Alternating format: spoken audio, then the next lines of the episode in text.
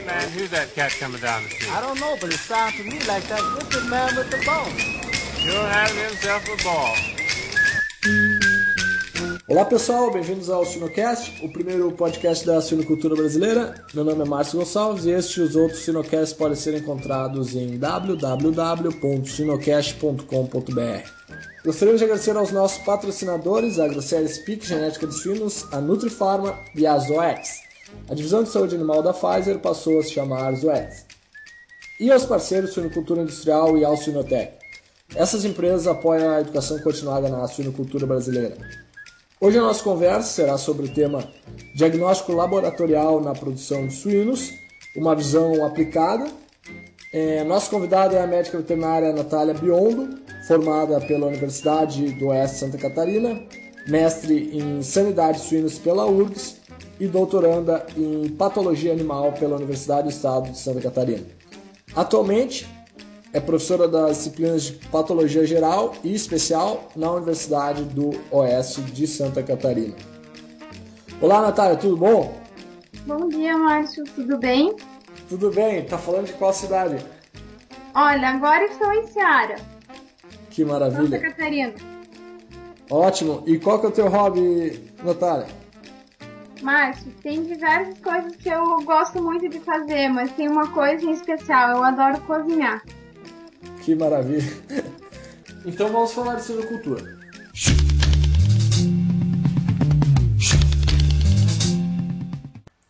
Bom, uh, Natália, do ponto de vista prático, qual a importância das equipes de assistência técnica dos sistemas de produção de suínos no Brasil, é, que essas equipes estejam capacitadas, treinadas e familiarizadas com a logística é, de coleta né, e envio de materiais para o laboratório?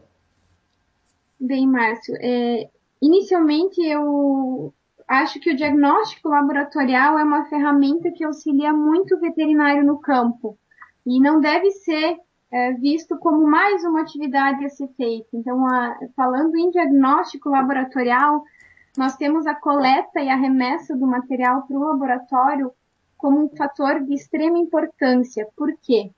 A qualidade do material interfere no resultado é, final, assim, no, no laudo, né? Se você, como numa situação prática, mandar um material para o laboratório que não foi coletado adequadamente, o transporte não foi realizado da forma preconizada, esse material pode chegar no laboratório em condições uh, inadequadas para se realizar a análise. Certo. Então, se não for realizada a coleta da forma correta e o transporte, você pode perder o diagnóstico. E qual seria a consequência disso? Acaba gerando um transtorno, tem que refazer a coleta, demanda tempo, e atrasa o resultado. Então, quando se coleta material, se espera que o resultado chegue o mais rápido possível, porque se tem um problema no campo, então é fundamental que a coleta seja feita da forma correta para não atrasar o resultado. É certo. É importante verificar a necessidade da coleta do material o que, que, é importante, então? Se tem uma suspeita e se pense nos diagnósticos diferenciais, se colete o material correto para aquela suspeita, pensando nos diferenciais, e que se envie esse material da forma adequada para o laboratório. Então, é, é iniciar a coleta correta, remeter da forma certa para ter o diagnóstico mais rápido possível.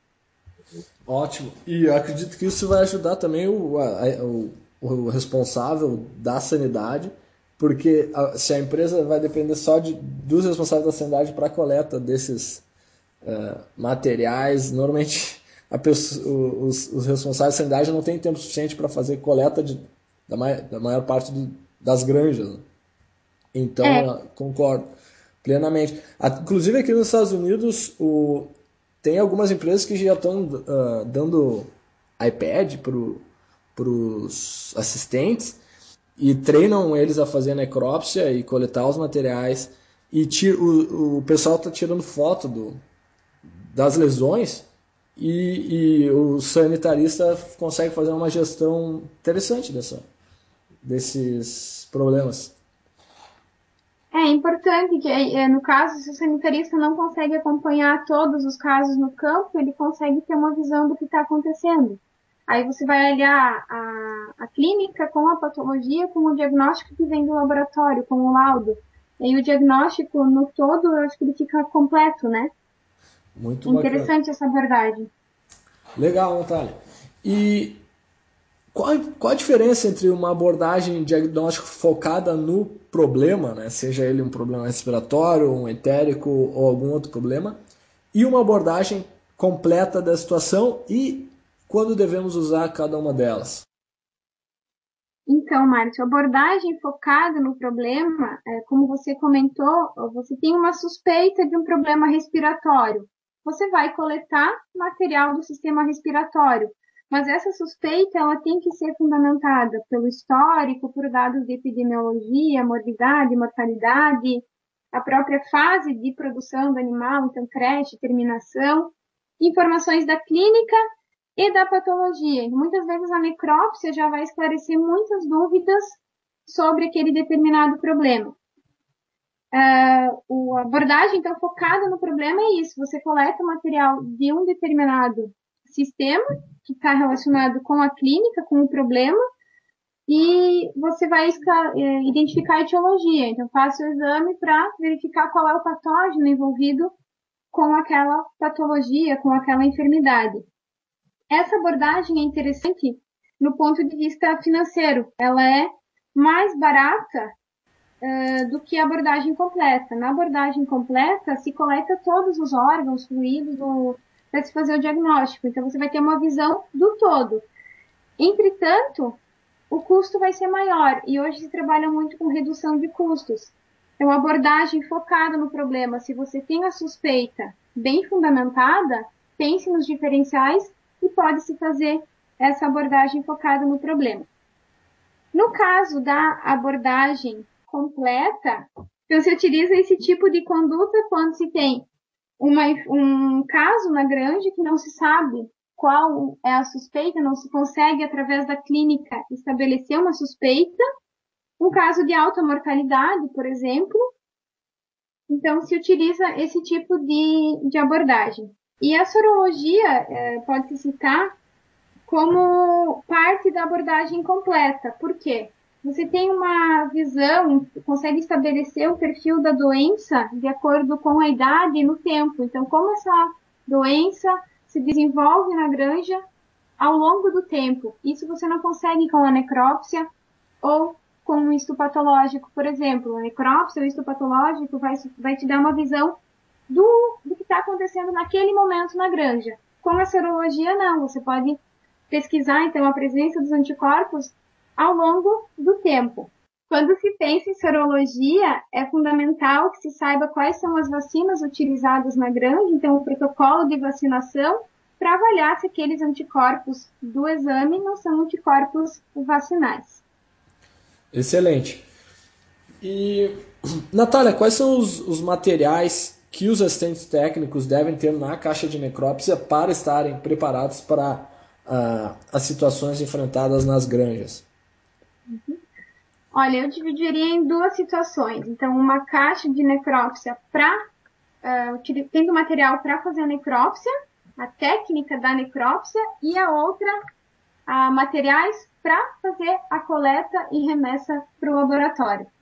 Então, certo. faca, chaira, tesoura, pinça, lâmina de bisturi, serra, são importantes para se executar a técnica de necrópsia.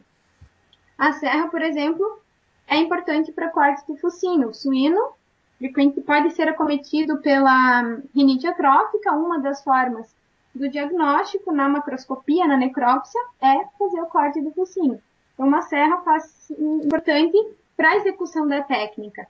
Mas tem uma, um, materiais que são extremamente importantes para fazer a coleta e remessa para o laboratório. Muito importante uma caixa com gelo reciclável, então caixa de isopor, que é uma caixa isotérmica com gelo reciclável. Quando se faz coleta para virológico, bacteriológico e molecular, os materiais devem ser estéreis. Pode-se utilizar sacos plásticos estéreis para coleta, frascos de coleta de urina, eles não, não, não precisam necessariamente ser utilizados para coleta de urina, eles podem ser utilizados para coleta de outros materiais, uma vez que eles são estéreis, é um, uma alternativa prática na hora da necrópsia. Suave, com meio de transporte, seringa e agulha, uma situação prática. Na hora da necrópsia, identifica-se um acúmulo de líquido na cavidade torácica. Esse líquido é um bom material para exame bacteriológico. Então, pode-se utilizar uma seringa para coletar esse material. Outra uh, coisa muito importante, outro material importante é para o histopatológico, então frascos de boca larga, formol a 10%. E para coleta de sangue, então, uh, seringas, né, agulha e frascos de vidro. Uh, indiferente qual for o exame uh, solicitado, é muito importante que se identifique as amostras. Então, etiquetas e lápis, todas as amostras com identificação, número do animal, data da coleta, são informações que tem que conter nos materiais. Ótimo. De forma geral, uh Natália, quais os cuidados que devem ser tomados na coleta e envio de materiais para o laboratório? Bom, Márcio, como comentado lá no início, né, a qualidade do material coletado ela está relacionada com a, a prática lá no laboratório, a execução das técnicas e, no final, a, o laudo. Então, sempre é importante que se colete o material da forma uh, correta. O que, que é importante? Então, quando se fala de bacteriologia, é importante que se colete com material estéreo, troque a luva caso manipule alguma superfície contaminada, um órgão contaminado, e que se colete o material, no caso da necrópsia, logo após a abertura do cadáver, sem manipular muito aquele animal. Então, o mais rápido possível que se refrigere, esse material tem que ser remetido para o laboratório refrigerado, em caixa isotérmica, o mesmo vale para o material para virológico e molecular. Uh, no, no, exame molecular, na PCR, ainda pode-se congelar o material para enviar para o laboratório. No caso da sorologia, o material pode ser refrigerado. Uh, se for enviar rapidamente para o laboratório, em casos de demora no envio, esse material pode ser congelado. Então, em que situações se congela o material? Quando se faz uh, coletas pareadas, que são uh, práticas uh, que acontecem quando se objetiva, então, um perfil sorológico na, na granja. Então, faço a primeira coleta, congela-se o material, quando faço a segunda coleta, manda os, as duas amostras ao mesmo tempo para o laboratório. Falando em uh, histopatológico, ah, o material deve sempre eh, ser coletado e fixado em formol. Os fragmentos devem ser delgados, então de 1 a 2 centímetros, nunca uh, fragmentos espessos, que dificulta a fixação no formol. Conter uma área de tecido normal e lesão, e com lesão, então você vai coletar uma área de transição, que tem um tecido normal e a lesão, e sempre utilizar frascos de, de boca larga. O que, é importante também, Márcio, é enviar para o laboratório uma solicitação dos exames. Então, contendo o tipo do exame, o patógeno a ser pesquisado, é importante mencionar a suspeita e não esquecer dos diagnósticos diferenciais, uh, enviar uma lista com uma breve descrição, uma ficha, então, contendo descrições de informação, informações do lote, alguns dados sanitários, medicações que foram utilizadas. As medicações são importantes no caso dos exames bacteriológicos, né? Se puder citar sinais clínicos e tipo e quantidade de amostras e sempre colocar a data em que foi coletado, em que foram coletadas as amostras. Quando se realiza a necrópsia, é importante que se faça a descrição das lesões.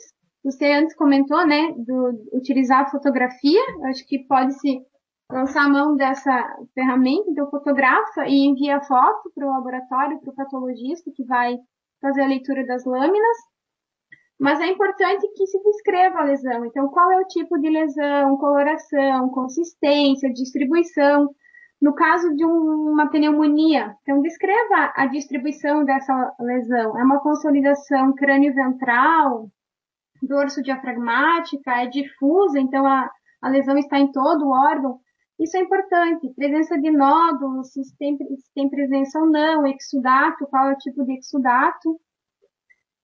É, essas descrições são importantes para o profissional do, do laboratório. Em caso de dúvida, acho que é bem importante que se entre em contato com o laboratório. Estou numa situação de campo, tenho essa situação, não sei o que coletar. O laboratório fornece essas informações. Então, dados de amostragem, método de coleta, qual o material que deve ser coletado, como conservar, como remeter esse material para o laboratório, o laboratório pode fornecer essas informações. Uh, e quanto ao tempo necessário para a realização do exame, quando se remete material, se deseja que o laudo chegue no menor espaço de tempo possível, né? Mas a gente tem que levar em consideração o tempo necessário para transporte da amostra, então da propriedade ou da empresa até o laboratório, e a necessidade dessa amostra entrar na rotina do laboratório. Muitas vezes, quando a sua amostra chegar no laboratório, tem outras que já estão sendo processadas. Então, a sua amostra entra na rotina e tem esse tempo a ser considerado. Outra coisa importante, tempo gasto na execução das técnicas. Exame bacteriológico de 24 a 48 horas. Se solicitar um antibiograma, pelo menos mais 24 horas. Então, esse tempo tem que ser contabilizado. Não é enviar hoje para o laboratório em um ou dois dias que você vai ter o resultado. Pensando em isto patológico, tem o tempo de fixação no formol, inclusão em parafina. Essas questões são importantes em função do tempo que pode demorar para o exame, para o laudo retornar. Ainda tem que se pensar na necessidade de realização de diagnósticos diferenciais, novas técnicas, provas bioquímicas, outros exames que sejam, façam necessário em função do, dos diagnósticos diferenciais. E um outro ponto é não enviar materiais nas vésperas do feriado, né? Ou finais de semana. Então, sexta-feira à tarde, remeter o material para o laboratório tem que considerar o sábado e o domingo como dois dias a mais para o diagnóstico. Que é, é, o fato de você enviar material na véspera de feriado ou final de semana pode postergar a entrega do resultado. E sempre que possível, comunique o laboratório que você está enviando material para análise. Entendi. Uma pergunta, Natália, é qual a proporção de formol e órgãos que tem que ser enviada no, no pote de, de coleta? Então, Márcio, uh, aí no mínimo umas 20 vezes a quantidade de formol, 10 a 20 vezes. O que pode se fazer é fixar o material num frasco maior, com uma quantidade maior de formol, e depois remeter para o laboratório numa quantidade menor. Mas tem que ter aí uma proporção de aproximadamente 20 vezes a quantidade de formol para a quantidade de órgão. E se você, eh, na hora da coleta, faz, uh, corta fragmentos uh, finos, então de espessura de até 2 centímetros, a fixação ela é, é, facilita, ela é rápida e evita problemas, então, de não fixar o, a, a amostra. Certo. E, e, no caso de coleta dos órgãos, para alguns órgãos para bacteriológico, é, qual que é o tamanho é, necessário para o procedimento adequado na bacteriologia desses órgãos?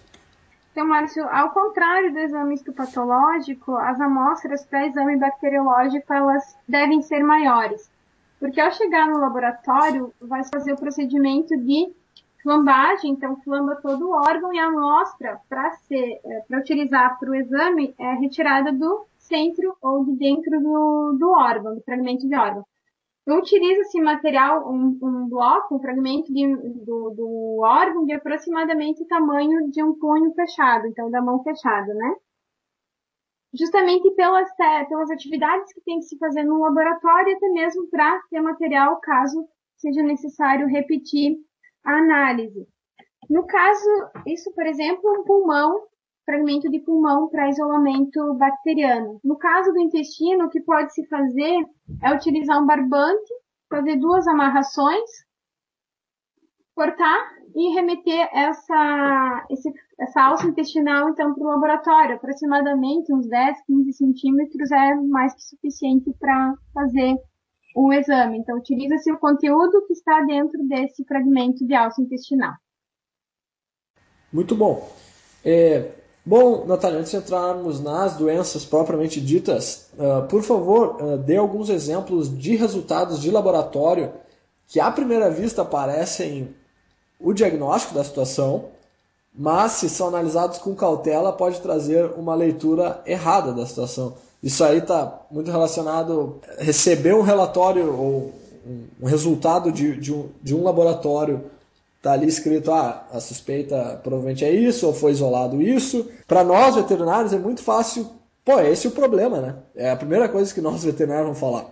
Só que na verdade não é bem assim, né? Como tu estava comentando, tem alguns outros fatores que podem estar relacionados com isso, desde contaminação até manejo e etc. É bem interessante, Márcio, na verdade, o diagnóstico o final ele não deve se basear só no laudo que você recebe do laboratório. Ele é uma ferramenta auxiliar, o laudo, mas o diagnóstico como um todo ele tem que ser feito baseado no histórico, na clínica, na patologia e no laudo do laboratório. Então, a interpretação do laudo é um fator de extrema importância. Por exemplo, suave nasal com isolamento de hemófilos para SUS. Não é diagnóstico de doença de Glasser. Tem que aliar a clínica e a lesão na necrópsia. Então, o hemófilos para SUS ele faz parte da microbiota do suíno. E tem que, ter, tem que ter esse senso crítico ao avaliar o laudo do laboratório. E tem uma, no caso do hemófilos para SUS, uma situação contrária. Você tem um caso na necrópsia com lesões sugestivas características de doença de Glasser, mas o isolamento bacteriano não tem o laudo vem como negativo para hemófilos. Bom, então é importante que se saiba que o hemófilos SUS é uma bactéria fastidiosa, de difícil crescimento uh, no, nos meios de cultivo. Se o animal recebeu algum tratamento, foi tratado com antimicrobianos, dificulta ainda mais o isolamento da bactéria, então tem que ter esse senso crítico na hora de interpretar o laudo. Outra situação, PCR positivo para circovírus muito provavelmente o PCR vai dar positivo para circovírus.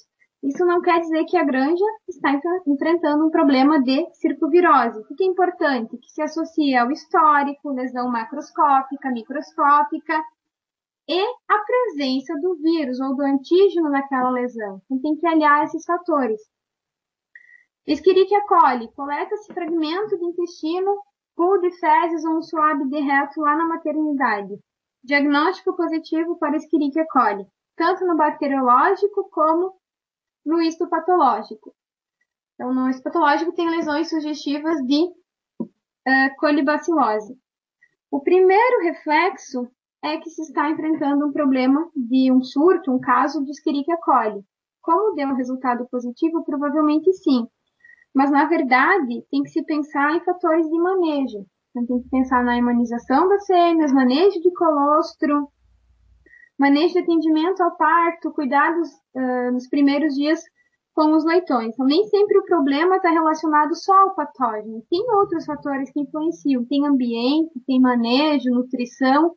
Então tem que se avaliar o resultado do laboratório como uh, relacionando com outros fatores. Então não é só o laudo que vai fazer diagnóstico. Excelente. Será disponibilizada uma tabela completa no site do Sinocast sobre o assunto para fazer download. Agora vamos falar sobre algumas doenças de acordo com a fase de produção é, e uh, exemplificar alguns casos clínicos.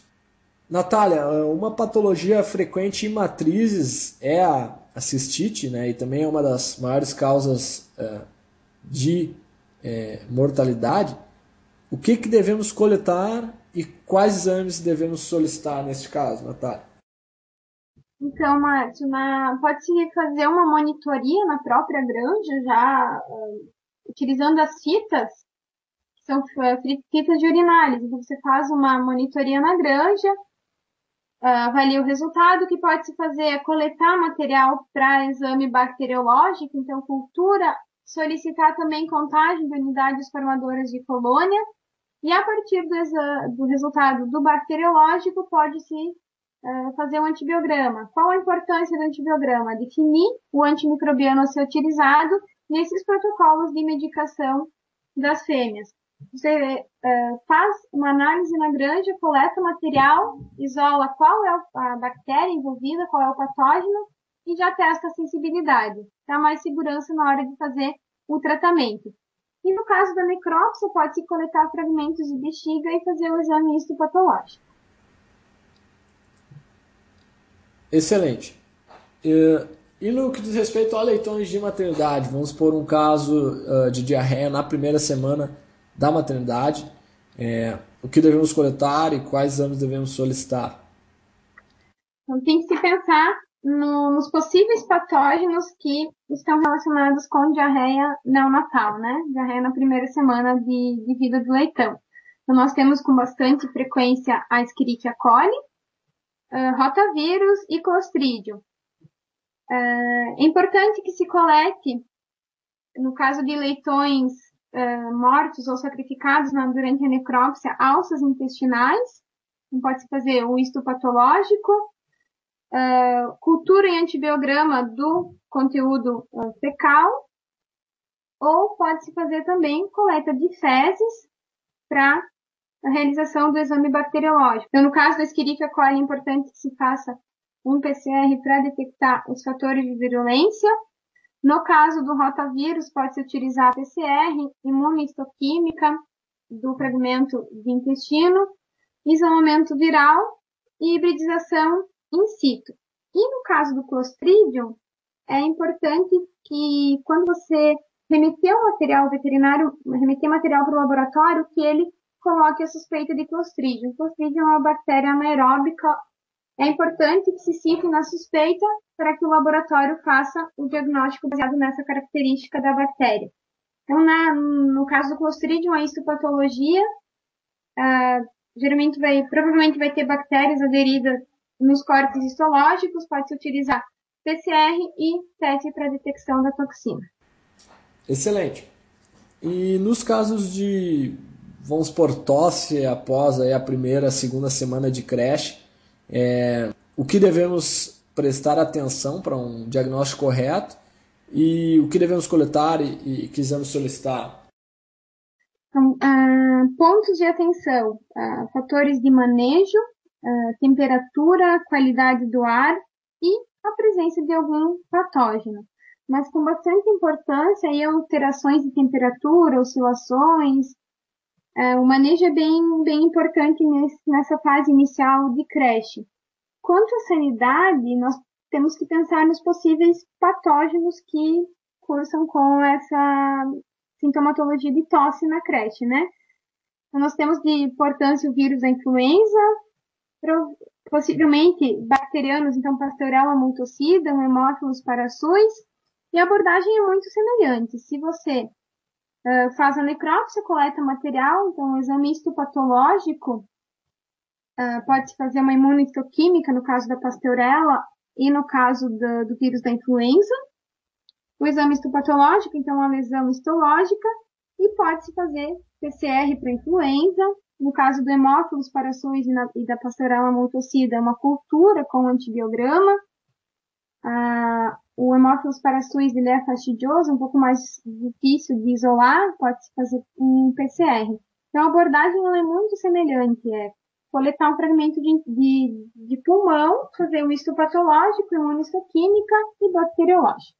E aí, o outro, outro agente que pode estar associado é o circovírus suíno, né? Então, não tem como, não, não tem como descartar ele, mas procurar outras lesões associadas, não somente a lesão pulmonar, possivelmente tenha outras lesões características do quadro associadas. O micoplasma e o pneumônio ainda é uma fase inicial da vida né, do leitão, aí, possivelmente três semanas de vida, três a quatro semanas, o micoplasma, devido ao seu tempo, período de incubação, ele demora um pouco mais para causar lesão e sintomatologia. Mas não se pode, deve-se pensar em todos os patógenos relacionados. Então, mas com maior importância, o vírus da influenza, Pasteurella e Hemófilos parasus. Streptococcus suis também é um patógeno de importância, né, como agente causador de pneumonias. No caso do Streptococcus, aí relação ao exame o bacteriológico e o histopatológico. Muito bom. E no que diz respeito a, a um exemplo de diarreia na terminação, o que devemos coletar e quais exames solicitar, Natália? Bom, então pensando nos patógenos, uh, de maior importância na terminação, Lawsonia intracelulares, as colites, né, Braxpira disenteria, Braxpira pelusicoli, salmonelose, e não dá para descartar também a Escherichia coli, né? Escherichia coli mais no início da terminação, mas não, não dá para descartar a presença da, dessa bactéria. O que nós devemos coletar? Uh, o histopatológico, então, fragmentos de intestino para exame histopatológico fixados em formol. Pode-se pedir, no caso, solicitar o laboratório, no caso da Lawsonia intracelulares e das colites, das braxpiras, coloração com prata, que é uma coloração especial. Imunohistoquímica, para os dois patógenos, no caso da salmonella, cultura, PCR, Uh, ainda falando em Lawsonia intracelulares e Braxpira, o PCR também pode ser utilizado. Tacolibacilose, cultura, antibiograma, PCR para detecção dos fatores de violência e o histopatológico. A abordagem é muito parecida para os patógenos. Um detalhe, no caso da Lawsonia intracelulares, não se consegue isolamento, ela é uma bactéria intracelular mas pode-se uh, mandar o material então para o laboratório para exame bacteriológico para fazer um diferencial de salmonella, da coli e até mesmo da braxpira. No caso da, do, da suspeita de diarreia na terminação, pode-se fazer coleta de fezes, então, ou suave retal, um pool de fezes, PCR e cultura uh, bacteriológica. Tá, ok. Um, Bom, Natália, é, quais são as mensagens finais, então, para os profissionais da suinocultura sobre ah, o diagnóstico laboratorial? Bom, mas como nós já comentamos, né, acho que a coleta tem que ser realizada da forma correta e essa coleta bem feita, ela vai, ela está relacionada com um, a execução lá no laboratório das técnicas e finalizando então com a entrega do laudo. Então a coleta tem que ser realizada da forma adequada. O transporte é muito importante para o laboratório. Muitas vezes se coleta corretamente e o transporte não é adequado, então pode se perder essas amostras. É importante coletar o material correto e para isso nós disponibilizamos uma tabela com informações sobre as diferentes enfermidades dos suínos nas diferentes fases e diferentes patógenos envolvidos porque se tem uma suspeita, então na, na maioria dos casos você vai para a granja clínica, histórico, a própria necrópsia, você tem uma suspeita. Mas tem que pensar nos diagnósticos diferenciais sempre. Então, sempre coletar o material correto, de acordo com a tua suspeita, mas não descartando os diagnósticos diferenciais. Uh, e o diagnóstico definitivo é a interpretação do laudo em conjunto com a clínica com a patologia, com os achados na hora da necrópsia, com o histórico, então você tem que juntar fatores de ambiente, de manejo. Não é só o laudo do laboratório que vai finalizar o que vai dar o diagnóstico definitivo. Você tem que avaliar toda a situação em conjunto.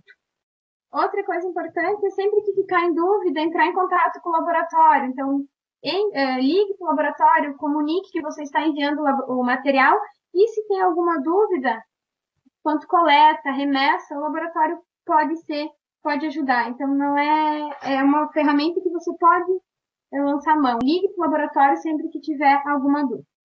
Excelente. Bom, Natália, o Sinocast gostaria de, de agradecer a sua participação e a sua disponibilidade. Muito obrigado. Márcio, gostaria de parabenizar pela iniciativa dessa educação continuada, tanto para profissionais do campo, alunos da, da veterinária, acho que realmente é muito produtivo. Muito obrigado, Natália.